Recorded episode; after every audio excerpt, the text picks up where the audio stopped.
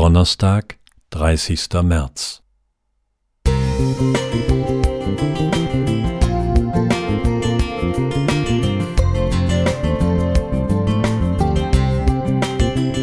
Ein kleiner Lichtblick für den Tag.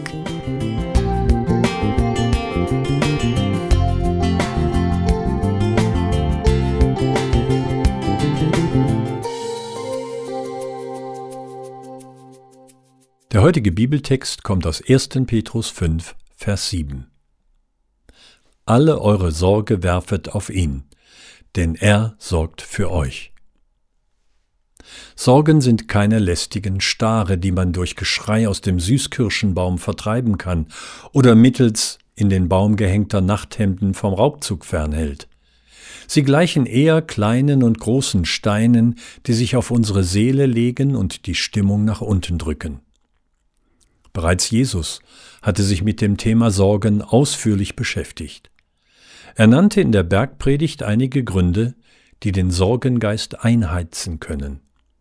Matthäus 6, 25 bis 34. Nahrungsmittel und fehlende Kleidung stellte er oben an. Bei den meisten von uns sind es wohl andere Dinge, die uns Sorgenfalten auf die Stirn treiben. Die einen sorgen sich um ihre angeschlagene Gesundheit, und andere haben schlaflose Nächte, wenn sie an ihre erwachsenen Kinder denken. Eine mögliche Sorgenliste fiele lang aus und könnte immer wieder erweitert werden. Was also tun, wenn uns Sorgen verfolgen und die Zukunft dunkel erscheinen lassen?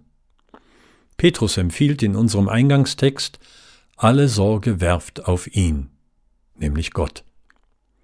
Der Apostel hatte offensichtlich Erfahrung darin. Er wusste um die Gefahr, sich von Sorgen vereinnahmen zu lassen, so dass dunkle Wolken uns die Sicht auf Gott versperren. Wenn er werfen sagt, dann spricht er unseren Willen an.